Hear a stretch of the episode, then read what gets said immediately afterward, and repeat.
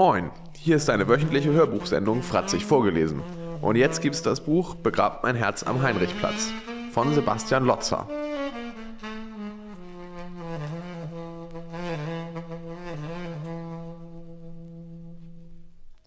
Eine Reise in 45 Szenen durch die Welt einer untergegangenen Bewegung und erinnerte Bilder an eine sagenumwobene Halbstadt, die es nicht mehr gibt. Die Geschichte wird von den Siegern geschrieben, so heißt es. Doch jene Bewegung, die im Schatten der besetzten Häuser in West-Berlin entstand, hatte nie im Sinn, Geschichte zu schreiben. Sie war sich ihrer Vergänglichkeit ebenso bewusst wie ihres Unvermögens, an den bestehenden Verhältnissen etwas Grundsätzliches zu ändern. Niemand glaubte mehr an den Strand unter dem Pflaster. Die Zürcher Genossen hatten schon vorgegeben, dass Beton nicht brennt. Und so wurde, was ist uns geblieben, außer zu kämpfen und zu lieben, zum Soundtrack der letzten Revolte. Genug der Vorworte, jetzt geht's hier bei Fratzig vorgelesen auf 98,5 los mit den heutigen Kapiteln aus dem Buch Begrabt mein Herz am Heinrichplatz. Teil 1 Teil 1 Nur Stämme werden überleben. 1 Mai 1989 Paul steht an der südöstlichen Seite des Lausitzer Platzes. Hektik, Geschrei, alles rennt, wenn wieder eine Kolonne von Wannen herangeschossen kommt. Manche laufen los, um sich in Sicherheit zu bringen, andere sprinten vorwärts, um ihre aufgesammelten Pflastersteine aus nächster Nähe auf die Wannen zu werfen. Aus Richtung Spreewaldplatz stürmt ein größerer Trupp Bullen heran. Ein paar Wagemutige haben ihre Schilder in den Gruppenfahrzeugen gelassen, um besser Jagd auf Störer machen zu können. Sie werden es noch bitter bereuen. Während die Masse sich leichtfüßig im lockeren Sprint vor den Uniformierten in Sicherheit bringt, tauchen seitlich der Angreifer Vermummte auf. Steine prasseln auf die Flanke der angreifenden Bullen. Es scheint eine Art mathematische Formel zu geben, denkt sich Paul. So und so viele Steine pro Sekunde bringen einen Trupp zum Stehen. Dieser Faktor mit x multipliziert führt zu ihrem Rückzug. Wenn man das Ganze dann mit einem psychologischen Faktor, der schwer zu quantifizieren ist, potenziert, ergibt das ihre panische Flucht. Eine verirrte Tränengaskartusche, die plötzlich zwischen seinen Beinen herumspringt, reißt Paul abrupt aus seinen Überlegungen. Spielerisch tänzelnd verlagert er seinen Beobachtungsposten um ein paar Meter nach links, um sich dann daran zu ergötzen, wie sich der Bullentrupp wieder in Richtung Spreewaldplatz zurückziehen muss. Von beiden Seiten aus laufen jetzt immer mehr Leute auf die Bullen zu und decken sie mit Steinen ein. Einige Ausgeschlafene haben sich jetzt auf dem Hügel am Rande des Girlies postiert, so dass die Bullen jetzt auch noch von oben mit Klamotten eingedeckt werden. Ein Wasserwerfer, der sich von der Wiener aus entlang der Hochbahn voranarbeitet, rettet die Bullen aus dieser ziemlich brenzligen Situation. Dem Wasserwerfer eilt ein Räumpanzer voraus, der angeberisch einige auf die Fahrbahn geschobene Glascontainer zur Seite drückt. Der harte Strahl des Wasserwerfers schwenkt hektisch nach rechts und links, um möglichst viel Wirkung auf den Pöbel auszuüben. An den Pfeilern der Hochbahn bricht sich der Strahl in regelmäßigen Abständen. Ein Wagemutiger nutzt dies, um aus der Deckung eines Pfeilers heraus einen Molotow in Richtung Räumpanzer zu werfen. Diese Aktion wird vom sachverständigen Publikum mit allgemeinen Jubelrufen gefeiert, auch wenn die Flammen auf der Stahlhaut des gepanzerten Fahrzeugs innerhalb von Sekunden vom Wasserwerfer wieder gelöscht werden. Der vorlaute Bullentrupp nutzt die sich ergebende Chance und tritt den hastigen und endgültigen Rückzug in Richtung Wiener Straße an. Er wird noch mit einigen letzten Steinwürfen bedacht, aber der Zenit der Stimmung ist überschritten.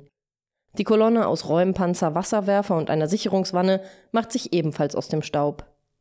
Langsam kehrt auf dem Platz so etwas Ähnliches wie Ruhe ein. Einige eher ängstliche Schaulustige und Anwohner treten vorsichtig aus den Kneipen und Hausfluren hervor, wohin sie sich während der Kämpfe geflüchtet hatten. Die Glascontainer werden von ein paar übermütigen Türkenkids, die auch ihren Spaß haben wollen, wieder auf die Fahrbahn geschoben. Wasserflaschen werden herumgereicht und man wäscht sich das Tränengas aus dem Gesicht. Paul zieht sich sein Halstuch vom Gesicht und zündet sich eine Zigarette an. Er beschließt loszuziehen und sich nach seinen Leuten umzuschauen. Sein unglaublicher Wahrspruch ist diese hässliche und umstürzlerische Welt, in der selbst die Maulwürfe noch hoffen wollen. 2. Juli 1980 Wo ist Petra geblieben? Thorsten hatte als erster nach ihr gefragt. Zwei Minuten später geisterte diese Frage durch all die Grüppchen der Partygesellschaft, die es sich auf der Liegewiese gemütlich gemacht hatten. Sie waren seit über vier Stunden am Feiern und Paul war es bisher ganz langsam angegangen. Nur zwei, drei Bier. Alle freundlichen Angebote an den allgemein kursierenden Joints zu ziehen, hatte er dankend abgelehnt. Nur am Anfang des Abends hatte Paul sich kurz mit Petra unterhalten können. Dann war ihre Clique aufgetaucht und sie hatte sich mit denen hinter den Bootsschuppen verzogen, um was auch immer zu tun. Nicht, dass es Paul übermäßig interessiert hätte, was sie dort trieb und mit wem sie es trieb, wenn sie es denn trieb. Wovon er ausging. Vielleicht auch befürchtete. Jedenfalls hatte er schon einen leichten kurzen Stich in der Brust gefühlt, als sie grußlos aufgestanden und mit den anderen hinter dem Schuppen verschwunden war. Nicht, dass er verknallt gewesen wäre oder so etwas, natürlich nicht. Aber Petra gehörte zu den Mädchen, bei denen er sich eine Chance ausrechnete. Wenn er denn überhaupt Chancen bei Mädchen hatte, was er nicht so genau einschätzen konnte. Außerdem hatte sie nach seiner Hand gegriffen, als sie mit den anderen bei der Anti-Strauß-Demo gewesen waren und die Bullen vorm ICC plötzlich losgeknüppelt hatten. Nicht, dass dies irgendwas bedeuten musste, außer dass sie es vielleicht mit der Angst zu tun bekommen hatte. Wobei seine Angst in diesem Moment wahrscheinlich mindestens ebenso groß gewesen war und er ihr deshalb insgeheim dankbar dafür gewesen war, dass sie seine Hand ergriffen hatte. Paul muss aufhören, über all das nachzugrübeln, denn eine allgemeine Aufregung greift um sich, denn auf einmal suchen alle Petra. Die ist schwimmen gegangen. Michael kommt aus der Richtung des Bootsschuppens angeschlendert und gesellt sich zur aufgescheuchten Partygesellschaft. Warum hast du sie nicht zurückgehalten? Olli schreit wütend auf Michael ein. Die ist doch wahrscheinlich völlig zugedröhnt, du kannst sie doch nicht einfach ins Wasser springen lassen. Michael zuckt scheinbar unbeteiligt mit den Schultern. Olli scheint kurz davor zu sein, ihm ein paar zu scheuern, überlegt es sich dann aber anders und rennt zum Wasser. Im Laufen zieht er sich sein T-Shirt aus und schmeißt sich dann mitsamt seiner Wrangler ins Wasser. Paul zögert einen Moment, dann eilt er ihm hinterher und wirft sich ebenfalls in die dunkle Havel und schwimmt los. Hinter sich hört er die Rufe der anderen, die am Ufer auf und ablaufen und dabei immer wieder laut Petras Namen rufen. An seiner linken Seite kämpft sich Olli durchs Wasser. Paul ertappt sich bei dem Gedanken, dass er sich nicht nur um Petra sorgt, sondern auch Petra vor Olli finden will. Mein Selbstbewusstsein scheint wirklich ziemlich im Arsch zu sein, wenn ich jetzt die Retternummer nötig habe, nur um bei einem Mädchen zu landen, denkt sich Paul. Er schämt sich seiner selbst und krault noch schneller wie ein Wahnsinniger. Bald hat er Olli hinter sich gelassen. Ein milchiger Mond bescheint die Havel, aber Paul kann Petras Kopf nirgendwo auf der Wasseroberfläche entdecken. Nach zehn Minuten hat er die Mitte des Flusses erreicht. Paul geht dazu über, auf der Stelle im Wasser zu treten und brüllt sich dabei die Seele aus dem Leib. Petra! Petra! Olli scheint in der Zwischenzeit seine Richtung geändert zu haben und dem Uferverlauf entlang geschwommen zu sein. Aus der Richtung des Anlegers für die Ausflugsdampfer kann Paul ihn nun ebenfalls Petras Namen rufen hören aber es gibt keine Reaktion auf ihre Rufe. Paul beschließt, in Spiralen schwimmend die Wasseroberfläche systematisch abzusuchen. Das Wasser des Flusses ist angenehm warm und seine nasse Kleidung behindert ihn kaum beim Schwimmen. Er ist schon immer gerne und gut geschwommen, und wenn es sein müsste, könnte er noch stundenlang seine Runden durch das Wasser ziehen. Aber als er seine dritte Runde fast vollständig geschwommen ist, hört er Rufe vom Ufer. Olli, Paul, kommt aus dem Wasser, wir haben Petra gefunden. Fast ein wenig enttäuscht dreht Paul sich auf den Rücken und schwimmt mit kräftigen Stößen in Richtung Ufer zurück. Das Wasser spritzt an seinen Armen und Beinen empor und sein Blick mustert den Mond über ihm. Er freut und schämt sich zugleich. Remember when you were young, you shone like the sun. 3. Oktober 1980. Er hatte Petra noch zweimal wieder getroffen. Das erste Mal bei der Geburtstagsfeier eines gemeinsamen Freundes in der Gartenlaube der Eltern des Kumpels. Das zweite Mal dann bei dem Open-Air-Konzert vor dem Jugendclub. Sie hatte ihn beide Male angelächelt. Wenn er im Nachhinein ehrlich mit sich selber war, war ihm ihr Lächeln vielleicht etwas nichtssagend erschienen. Er hatte sich trotzdem Hoffnungen gemacht. Öfters mit dem Gedanken gespielt, sie überraschend zu Hause zu besuchen, Einmal war er sogar mit dem Fahrrad bis vor ihre Haustür gefahren und hatte vor den Namensschildern der Klingelanlage des Hochhauses gestanden, ihren Namen auf der Tafel gesucht. Dann hatte ihn sein Mut verlassen und er hatte Abstand von seiner Idee genommen. Wahrscheinlich besser so. Und im Nachhinein gehofft, dass sie ihn nicht zufällig dabei beobachtet hatte, wie er unschlüssig vor ihrem Haus herumhing. Mit Olli ist er überraschenderweise im Laufe der Zeit richtig dicke geworden. Sie ziehen jetzt häufiger durch die Stadt. Die echte Stadt, nicht die Vorstadt. Da ein paar Bierchen, da eine Mini-Pizza für eine Mark, soweit die Kohle reicht, was nicht allzu weit ist. Wenn der Spatz einmal im Jahr nach der Urlaubszeit wieder eröffnet und es jedes große Bier für eine Mark gibt, ist es ihr großes Fest. Betrunken und glücklich sitzen sie dann nachts im Oberdeck und fahren in ihre Vorstadt zurück. Ihre Streifzüge führen Paul und Olli jetzt immer häufiger nach Kreuzberg, wo alles so grau und kaputt aussieht. Nicht wie in ihrer Vorstadt. Die Leute einem sogar in die Augen sehen, was dort aber nicht automatisch bedeutet, dass jemand auf Ärger aus ist. Andere Länder, andere Sitten. Olli hat einen Türken am Zickenplatz aufgetan, Spitzendöner für schlappe zwei Mark. Macht auf Stunden satt und häufig ist dann noch Kohle für zwei Bier im Slaint über. Eine Treppe hoch am Oranienplatz, jede Menge Langhaarige, viele Parkers und Lederjacken, immer irgendjemand am Kiffen, Gerede über Politik bis morgens um vier. Aber da liegen sie meistens schon wieder in den Betten. Der Wecker kennt keine Gnade, die Abi-Prüfungen sind in Sichtweite. Nachdem der Türke ihnen heute noch einen Tee ausgegeben hat, schlendern sie mal wieder Richtung Slaint. Paul hat noch einen Heiermann einstecken. Als sie sich dem Kotti nähern, stehen überall Bullen herum. Bis auf die paar Jungs und Mädels in Lederjacken, die vor dem Aldi abhängen, ist sonst aber nicht viel los. Keine Ahnung, was das Ganze bedeutet, aber Fragen ist irgendwie peinlich. Also erstmal auf ein Bier ins Slaint. Danach können sie ja nochmal am Kotti vorbeischauen. In der Kneipe ist es heute aber ungewöhnlich leer und sie wissen nicht, ob das an der frühen Uhrzeit liegt oder ob das was mit der Geschichte am Kotti zu tun hat. Sie trinken ihr Bier in Ruhe und da sich der Laden nicht füllt und es so keinen Spaß macht, machen sie sich wieder zum Kotti auf. Dort hat sich mittlerweile eine Menschenmenge angesammelt, viel Leder, viele junge Gesichter. Paul und Olli gesellen sich am Rande dazu. Immer noch keinen Check, was das hier soll. Auf einmal geht alles sehr schnell. Innerhalb von nicht einmal zwei Minuten strömen alle auf die Straße. In den ersten Reihen wird sich untergehakt, viele ziehen die Tücher ins Gesicht. In den vorderen Ketten wird auf und abgewippt und dann wie auf ein Kommando rennen alle los und ein paar Steine knallen in die Fenster der Berliner Bank an der Ecke. Die Demo macht, dass sie davonkommt, die überraschten Bullen flugs hinterher, Paul und Olli stehen unschlüssig auf dem Bürgersteig. Ein Teil der Bullen springt in die Wannen und brettert der Demo hinterher. Paul und Olli folgen im gebührenden Abstand. Als sie das Paul-Linke-Ufer erreichen, sehen sie, wie zwei fette Bullen auf einer schmächtigen Frau knien, die am Kopf blutet. Zwei Türken im Anzug schimpfen erregt auf die restliche Wannenbesatzung ein, die einen losen Ring um das Geschehen bildet. Die Bullen schnappen sich die Frau und schleppen sie zur Wanne. Unter Flüchen und Fußtritten durch ein paar hinzugekommene jüngere Türken rast die Wanne mit ihrer Beute davon. Paul und Olli gehen weiter den Cottbusser Damm hinunter. Auf ihrem Weg zum Hermannplatz sehen sie weitere eingeschlagene Fensterscheiben, vereinzelt liegen Pflastersteine auf der Fahrbahn. Kurz vor dem Zickenplatz kommt ihnen ein Trupp Bullen mit aufgesetzten Helmen und Knüppeln in der Hand entgegengerannt. Panisch stürzen Paul und Olli zum nächsten Hauseingang und schlüpfen durch die Haustür. Dann drücken sie sich ängstlich im Dunkeln an die kalte Wand des Durchgangs und halten den Atem an. Plötzlich wird die Haustür aufgedrückt und sie können im Halbdunkeln weiße Helme aufschimmern sehen. Sie fliehen weiter in den Hinterhof und haben Glück. Die Mauer zum Nachbarhinterhof ist niedrig genug, um sie zu überklettern, wenn man dazu eine der Mülltonnen benutzt. Olli klettert hektisch als erster über die Mauer. Als Paul auf die Mülltonne steigt und sich abstoßen will, beginnt die Mülltonne umzukippen. Er krallt sich nun mit den Händen an der Mauerkrone fest und schafft es aber nicht, sich hochzuziehen. Hinter sich hört er das Getrampel von Stiefeln näher kommen. Scheiße. Paul gibt sich verloren, aber Ollis Hände greifen nach seinen Ellbogen und ziehen ihn hoch. Paul lässt sich über die Mauer rollen und schreit vor Schmerz auf, als er auf den harten Boden prallt. Olli gelingt es eleganter und schmerzfreier zu landen. Er zieht Paul sofort vom Boden hoch. Geht es? Was gebrochen? Glaub nicht. Kannst du laufen? Ich versuche es. Paul reißt sich zusammen und Olli zieht ihn mit sich.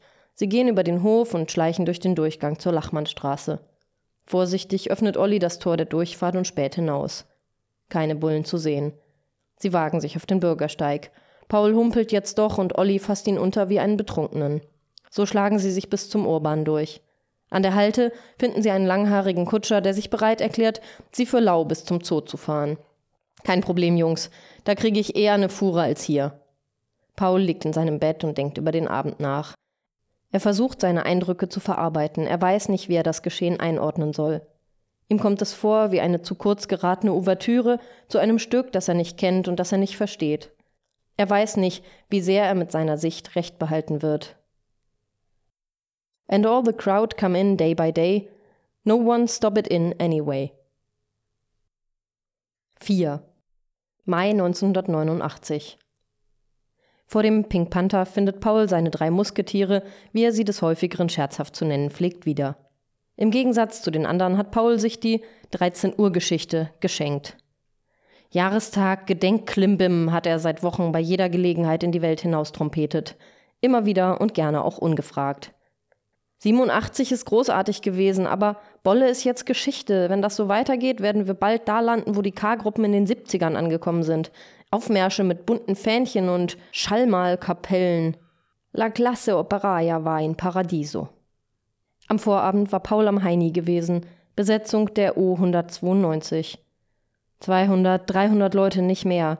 Aber die hatten dafür mächtig einen draufgemacht. Buntes Völkchen, Autonome und Punks, Kneipengänger, zwei, drei türkisch-kurdische Gangs. When the kids are united. Im Laufe des Abends wurde der Penny in der Mariannen aufgemacht.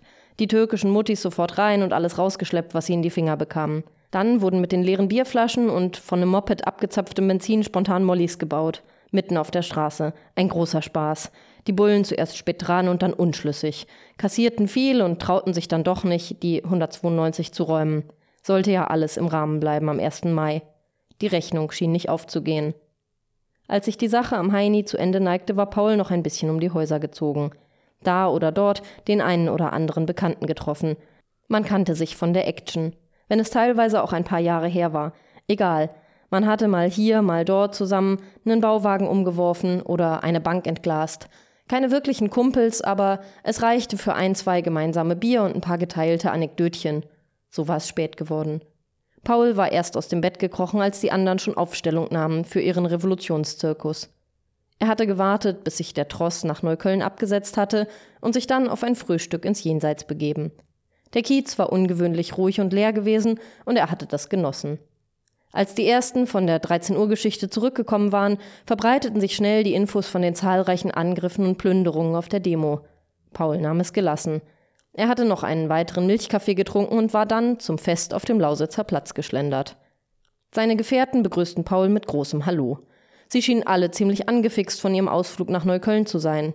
Kläuschen kriegte sich gar nicht mehr ein und erzählte zum dritten Mal die gleiche Geschichte, wie er bei Wohlrein war und nicht gewusst hatte, was er einstecken solle. Am Ende hatte er aus Verzweiflung einen Kamm eingesteckt. Alter, nen Kamm. Ich hab nen Kamm mitgehen lassen, ist das krank. Kläuschens Stimme überschlug sich. Andi schildert auch immer wieder dasselbe, wie er gemeinsam mit Nico den Typen rausgehauen hatte, den die Bullen eigentlich schon einkassiert hatten. Nur wir zwei, ich schwöre. Paul kann es sich nicht verkneifen, mit den Augen zu rollen. Nur Nico, der sonst seine mediterrane Abstammung mit stundenlangen Monologen in Ehren hält, hat heute offensichtlich einen seiner seltenen, schweigsamen Tage erwischt. Aber auch er grinst über beide Backen. Bevor Andi und Kläuschen anfangen können, Paul mit ihren Geschichten endgültig tierisch auf den Sack zu gehen, wurden sie von einem lauten Gejohle aus Richtung Waldemarstraße unterbrochen. Von der Ecke aus, an der sie stehen, ist nicht erkennbar, was dort vor sich geht. So beschließen sie, sich in die Richtung, aus der der Lärm kommt, in Bewegung zu setzen. Sie sind noch keine 30 Meter weit gekommen, als ihnen eine große Meute entgegengerannt kommt. Im Gefolge ein paar Tränengaskartuschen, die ihnen um die Ohren fliegen. Ein kurzes Zaudern, dann ziehen sie sich die Tücher vor die Gesichter. Paul pult einen Schraubenzieher aus der Innentasche seiner Jacke, aber bevor er diesen dazu nutzen kann, das Pflaster aufzustemmen, preschen schon die Wannen durch die Waldemarstraße. Fluchend machen sie, dass sie Land gewinnen. 25.000 müde Knochen aufgepumpt zu neuem Leben – mit Mitteln für die schnelle Tour. Die letzten drei Zellen in Reihe geschaltet und Sinn produziert. Ich konnte das immer, jetzt nicht mehr. Manchmal ist zugedröhnt besser als nichts. Atmosphäre verdorben, in den Luftschacht gepisst, verflixt. 5. Dezember 1980. Es lag kein Schnee. Das ist merkwürdigerweise immer das Erste, an das er später denken wird, wenn er sich an diesen Tag erinnert. Paul ist am späten Nachmittag zum Görlitzer Bahnhof gefahren, um sich mit Olli im Elefanten zu treffen. In den letzten Wochen hat er die Stunden nach der Schule damit verbracht, Werbeprospekte in Briefkästen zu stecken. Sein Vater hat ihm klipp und klar erklärt, dass mehr Taschengeld nicht drin sei. Er maloche schließlich nicht nur, um den Freizeitspaß seines Filius zu finanzieren. Zum Glück für Paul ist das Einwerfen der Prospekte schnell erledigt. Sechs Mietparteien pro Stockwerk und fast nur elf und zwölf Geschosse. Die 5000 Stück sind schnell verteilt. Olli hat sowas nicht nötig, der schraubt für die anderen an deren Mopeds herum. 50 Prozent mehr Leistung, garantiert.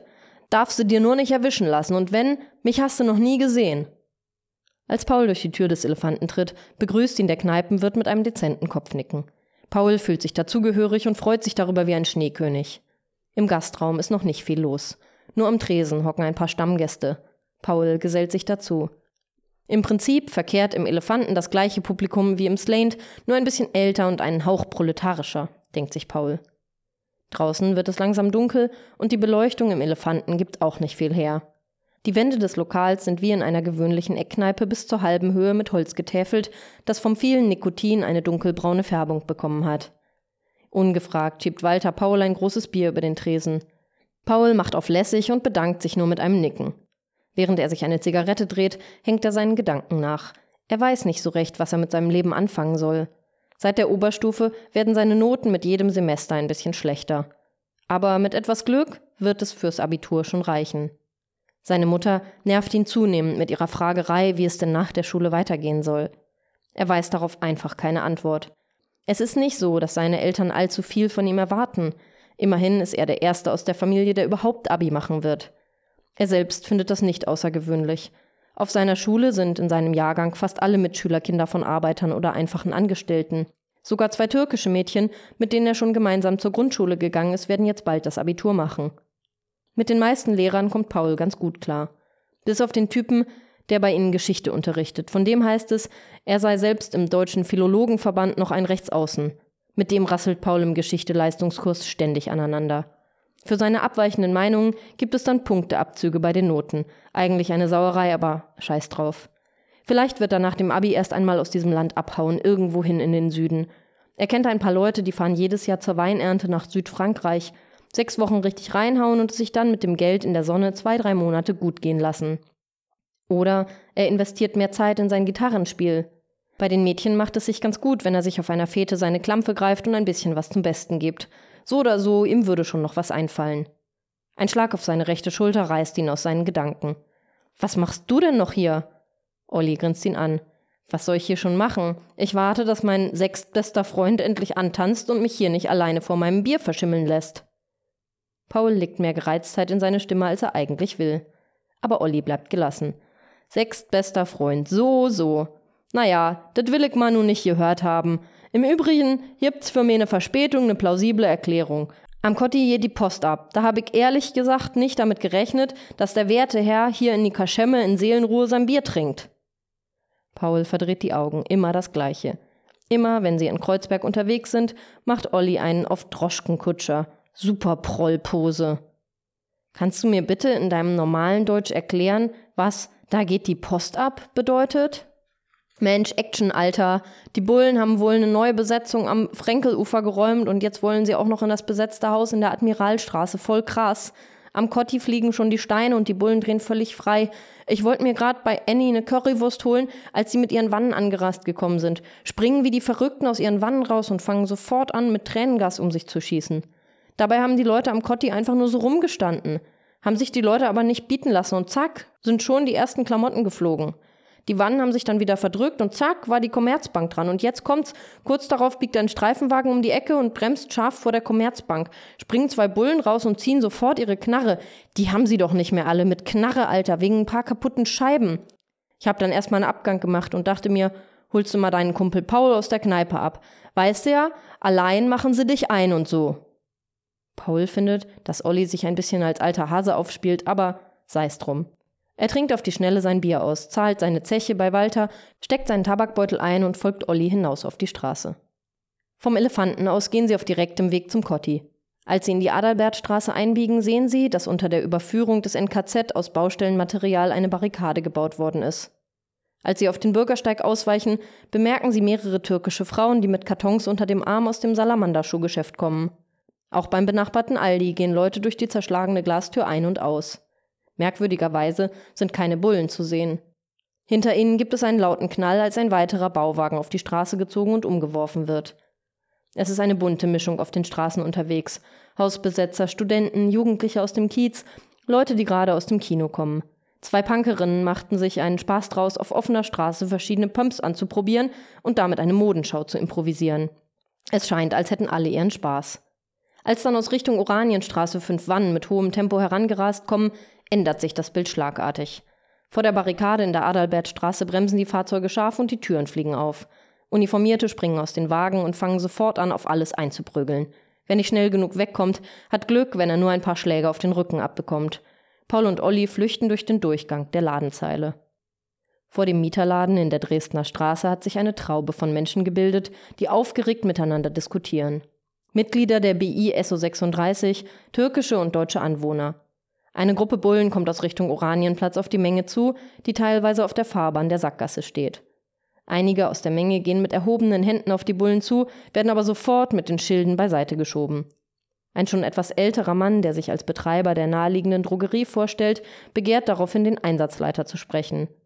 Die Bullen lassen sich aber auf keine Diskussion ein und versuchen in den Mieterladen einzudringen.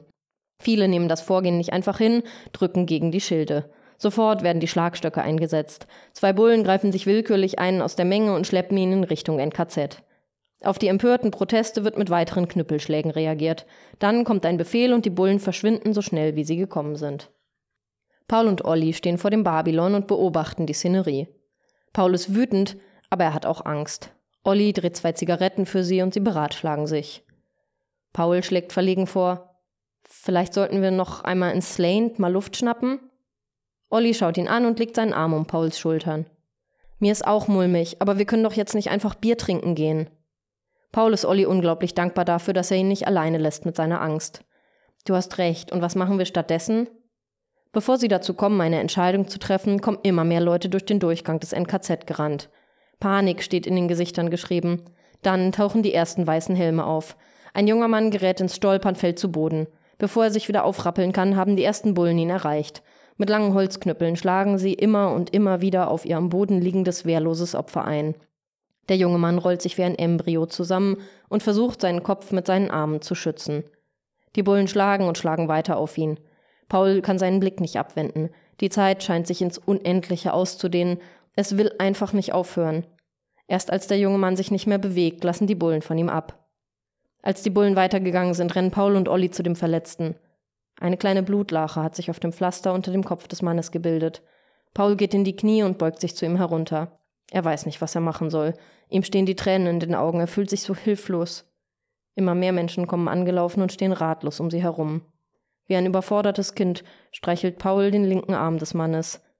Lasse mich mal ran. Eine weiche Stimme erlöst Paul. Eine Frau, Anfang 40, beugt sich nun über den Verletzten und tastet ihn vorsichtig ab. Hilf mir, wir müssen ihn auf die Seite drehen. Fass ihn vorsichtig an der Hüfte an und auf drei drehen wir ihn auf links.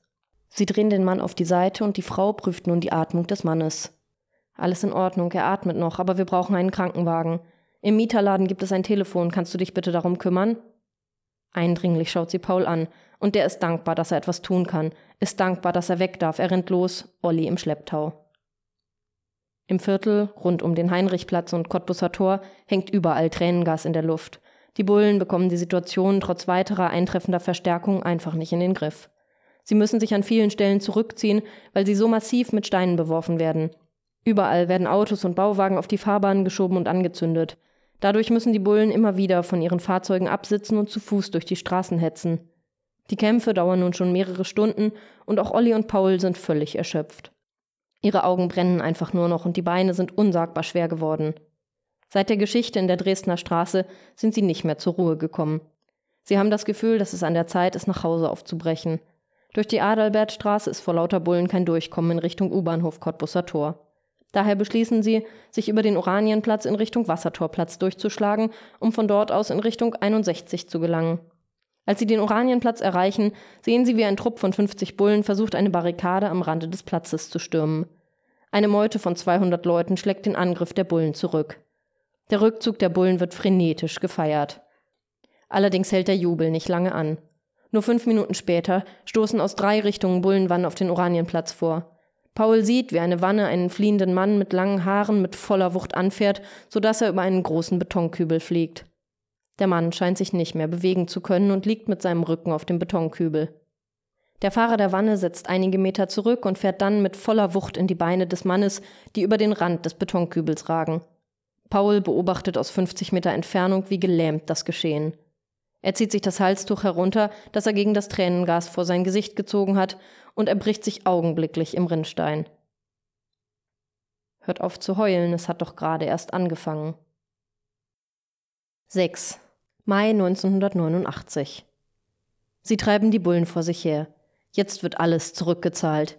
Die Hetzjagden der letzten Jahre in den Straßen, der Terror in den Hausfluren, wo die Bullen die Leute zusammengedroschen haben, bis diese sich nicht mehr bewegten.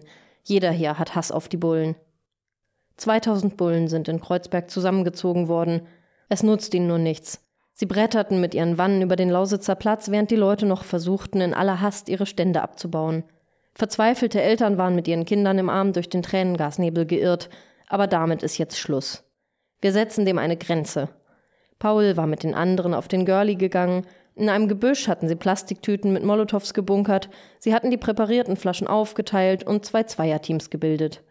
Als sie mit ihren Tüten im Arm wieder die Skalitzer erreicht hatten, wurde gerade die Tankstelle an der Ecke geplündert. Vom Spreewaldplatz aus war daraufhin eine Hundertschaft zu Fuß vorgerückt. Sie war nicht weit gekommen, musste sich im Steinhagel zurückziehen. Die Bullen hatten versucht, durch den Einsatz mehrerer Wasserwerfer Herr der Lage zu werden. Vergebliche Mühe. Zwar war die Menge kurz zurückgewichen, aber den Bullen war es nicht gelungen, dauerhaft Terrain zu erobern. Sie sind wohl um die tausend Leute am Lausitzer Platz. Die Bullen ändern nun ihre Taktik. Sie haben ihre Einheiten zu größeren Gruppierungen zusammengefasst und rücken nun von drei Seiten gleichzeitig vor. Paul steht mit Nico am Eingang des Parks. Eine größere Anzahl an Wannen rast heran. Die Kolonne bremst und aus den hinteren Türen stürzen die Bullen. Jetzt! Paul zündet den Lappen an der Flasche an und gibt den Molotow an Nico weiter. Sinnvolle Arbeitsteilung, sie sind ein eingespieltes Team. Nico zögert und zögert. Paul hat das Gefühl, wahnsinnig zu werden. Die Bullen kommen näher und näher, sind nur noch 20 Meter entfernt. Endlich wirft Nico.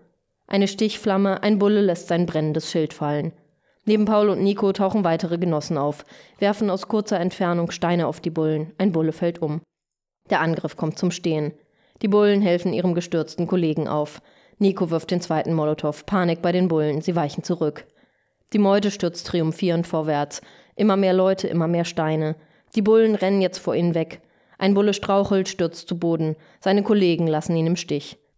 Der einzelne Bulle wird von Maskierten umringt, auf dem Boden liegend von mehreren Seiten getreten, bis einige dazwischen gehen. Es reicht. Der Bulle darf aufstehen und abhauen, seine Knarre bleibt da. Paul und Nico schauen sich an. Sie wissen nicht, was sie davon halten sollen. Don't care about you said. I'm not one to jump the gun. Don't know what I want. No, I'll find what I need. 7. Februar 1981. Ein paar Gestalten stehen als Wachposten im Dunkeln des Durchgangs. Paul gibt sich lässig und nickt nur kurz, als er an ihnen vorübergeht. Eigentlich hätte er fragen müssen, wo der Besetzerrat tagt, aber dann hätte er sich als Neuling kenntlich machen müssen. So tastet er sich lieber durch die fast völlig unbeleuchteten Hinterhöfe und betritt auf gut Glück den Treppenaufgang im dritten Hof. Eine einzelne Neonröhre müht sich, das gesamte Treppenhaus über vier Stockwerke zu erhellen was aber nur mit sehr mäßigem Erfolg gelingt. An die Wände sind alle möglichen Plakate und Flugblätter gekleistert worden. Die meisten Graffiti sind entweder unleserlich oder ergeben für Paul keinen Sinn. Vorsichtig steigt er die Treppe empor. Oben angekommen, kann er vage einen dicken Teppich ausmachen, an dessen Rändern Licht schimmert. Er schiebt den Teppich beiseite und betritt den Raum dahinter. Vor ihm liegt eine große Fabriketage. In der Mitte des Raums steht ein riesiger Allesbrenner, der scheinbar selbst zusammengebaut worden ist. Ein über zehn Meter langes Ofenrohr führt quer durch den Raum und verschwindet in einer Wand. Rund um den Ofen und entlang des Rohres stehen Grüppchen, die sich aufwärmen und dabei leise unterhalten. Kaum einer der Anwesenden scheint älter als Mitte 20 zu sein. Etwa die Hälfte der Anwesenden besteht aus Frauen, fast alle tragen ausschließlich dunkle Kleidung, eine Lederjacke scheint ein unverzichtbares Statement zu sein. Paul lässt die Szenerie auf sich wirken. Wie alle scheinbar so lässig einfach dastehen und sich mit ernster Miene unterhalten, strahlen sie für Paul ein unglaubliches Selbstbewusstsein aus. Niemand nimmt Notiz von ihm. Paul weiß nicht, ob er sich einfach dazustellen soll und entscheidet sich deshalb vorerst einfach in der Nähe des Eingangs stehen zu bleiben. Die Minuten dehnen sich scheinbar ins Endlose. Er kramt seinen Tabakbeutel aus der Jeanstasche und fängt an, sich eine Zigarette nach der anderen zu drehen, um irgendwie über die Runden zu kommen. Während sich der Raum immer weiter mit Leuten füllt, verflucht er sich dafür, dass er Johnnys Versprechen mal wieder geglaubt hatte. Von wegen, er würde pünktlich am Gleisdreieck sein. Er hatte fast eine halbe Stunde auf dem Bahnsteig in der Arschkälte auf Johnny gewartet, bis er sich endlich dazu durchgerungen hatte, sich alleine auf den Weg zum Kuckuck zu machen.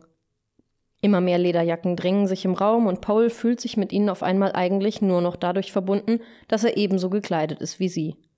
Er ist nur ein Vorstadtjunge. Na gut, nicht nur sondern seit vier Wochen auch ein Hausbesetzer, wenn auch in der Vorstadt. Aber egal, denkt er sich. Vielleicht ist es sogar noch cooler, in der Vorstadt ein Haus besetzen. Wo sonst nur Tristesse, TV-Glotzen und Freitagabendsuff angesagt ist. Natürlich hätte er sich nie getraut, das laut zu sagen, vor allem nicht hier. Aber wenn er in ihrem besetzten Haus in der Vorstadt ist, dann wagt er schon so etwas gelegentlich zu denken. Ein Haus zu besetzen in Kreuzberg oder meinetwegen auch in Schöneberg ist ja keine besondere Herausforderung. Hatte man ja die anderen Besetzer und die Szene gleich nebenan. Aber bei ihnen im Betonghetto, wo sie aufgewachsen waren, sowas zu starten? Oder seinetwegen nun auch nicht direkt im Betonghetto, weil da stand ja nichts leer, aber gleich nebenan im Altbauviertel ihrer Vorstadt, da was zu besetzen, das musste man erstmal hinkriegen. Sie hatten die üblichen Vorgehensweisen studiert und beachtet. Besetzung am frühen Morgen, wenn es noch dunkel ist, Transparente raushängen und Flugblätter in der Nachbarschaft verteilen. Und natürlich das Erdgeschoss sofort komplett verbarrikadieren, so wie es sich gehörte. Und was sich auch als verdammt nützlich erwiesen hatte, weil nach einer Woche nämlich nachts ein paar Nazis aufgetaucht waren. Davon gab es nämlich einige da draußen in ihrer Vorstadt. Eher nicht so in Kreuzberg oder Schöneberg. Die hatten natürlich nicht ins Haus eindringen können, von wegen Verbarrikadierung. Und die Nachtwache, ja, auch so etwas hatten sie natürlich, hatte sofort Alarm geschlagen. Und dann waren sie alle sofort aufgewacht und hatten die Faschos von oben aus den Fenstern aus ordentlich mit Steinen eingedeckt. Die hatten sie nämlich an den Fenstern bereitgelegt, für alle Fälle, weil sie gehört hatten, dass sie es in Kreuzberg auch so machten. Halt die übliche Vorgehensweise. Und hatte sich ja auch wiederum als gänzlich nützlich erwiesen. Jedenfalls waren die Nazis gerannt. Und einige von ihnen mit Knüppel in der Hand hinterher. Er war nicht dabei gewesen. Also beim Steineschmeißen schon, aber beim Hinterherrennen eher nicht so. Aber egal. Jedenfalls waren am nächsten Morgen die Bullen angetanzt. Und als die auch nicht ins Haus gekommen waren, von wegen Verbarrikadierung, hatten sie halt einen Radlader geholt, mit dem sie die Haustür eingerammt hatten. Und jetzt war er, Paul, hier, um über die Vorkommnisse zu berichten und Solidarität einzufordern. Gleich musste er das alles erzählen, also das mit dem Coolersein in der Vorstadt nicht, aber den Rest. Und der blöde Johnny hatte ihn hängen lassen und jetzt musste er das alleine durchziehen. Aber zuerst würde er noch einmal an die frische Luft gehen und nochmal alles in Ruhe durchdenken und dann. Ey, wo kommst denn du her? Ich hab dich hier noch nie gesehen. Eine hohe, aber raue Stimme schreckte ihn aus den gedanklichen Vorbereitungen für seinen ersten Auftritt auf dem Besetzerrat. Er blickte vom endlosen Kippendrehen auf und schaut zu seiner Überraschung in ein freundliches Gesicht mit Sommersprossen. Ein Gesicht mit verdammt viel Sommersprossen und ein verflucht hübsches Gesicht dazu. Wobei er sich sicher war, dass das hier nicht der passende Rahmen ist, um darüber Anmerkungen zu machen. Er nimmt seinen ganzen Mut zusammen und schafft es, sich vorzustellen. Ich heiße Paul und wir haben Stress mit Bullen und Nazis und deshalb bin ich hier. Und natürlich sind, äh, bin ich auch Besetzer, also eigentlich haben wir da ein Haus, aber das ist ja klar, sonst wäre ich ja jetzt nicht hier. Und wie heißt du eigentlich? Er hat die Worte mehr gestammelt als gesprochen und ist froh darüber, dass der Raum so spärlich beleuchtet ist, da er sich nicht sicher ist, ob sein Gesicht nicht eine leicht rötliche Färbung angenommen hat. Ich bin die Karo und ich wohne in der Luckauer. Stress mit Nazis und Bullen habt ihr also? Wo ist denn euer Haus? Als Paul den Namen des Bezirks nennt, kann Caro ein leichtes Grinsen nicht unterdrücken. Dieses Grinsen, das scheinbar reflexartig alle zur Schau stellten, wenn er erwähnt, wo er herkommt. Paul findet Caro trotzdem sympathisch und so verdammt hübsch, was sicherlich dazu beiträgt, dass er ihr das Grinsen nicht übel nimmt. Bevor er sich jedoch weiter mit Caro unterhalten kann, werden Rufe laut, die fordern, endlich anzufangen. Zwei Stunden später hat Paul seine erste Rede auf einem Besetzerrat gehalten und etliche Zusagen erhalten, dass man dazu bereit sei, in der Vorstadt vorbeizukommen, um es den Bullen und dem Faschopack mal so richtig zu zeigen.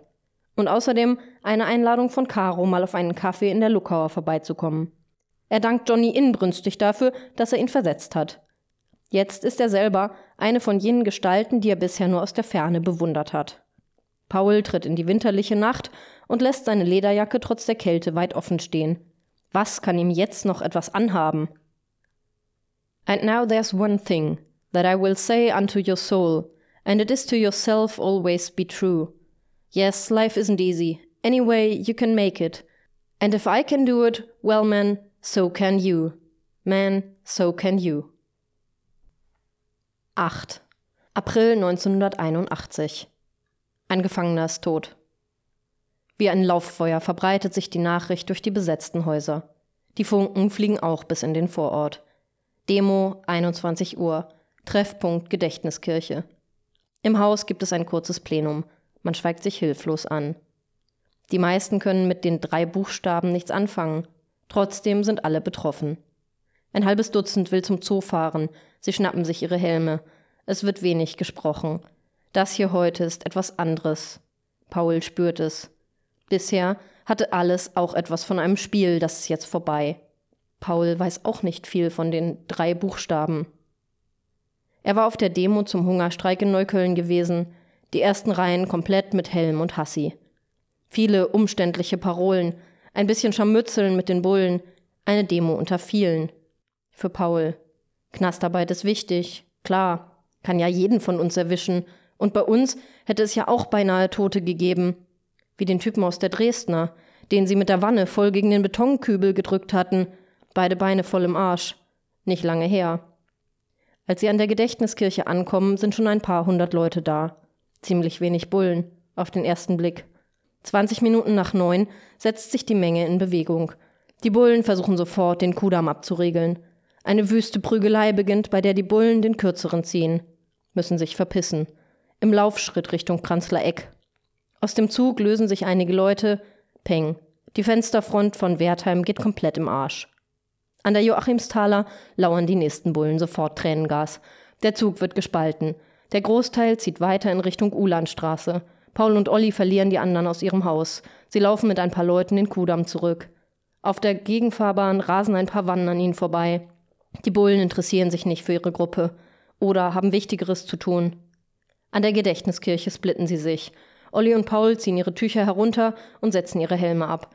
Pauls Herz schlägt wie verrückt. Sie schlendern den Kudamm in Richtung Wittenbergplatz. Zwei Jungs, die ihre Mopeds abgestellt haben, niemand beachtet sie. Am KDW ist nichts los. Sie gehen um die Ecke in die Ansbacher, kein Mensch auf der Straße. Sie schauen sich kurz an und buddeln Steine aus. Im Sprint zurück an die Ecke, das KDW verliert ein paar Scheiben.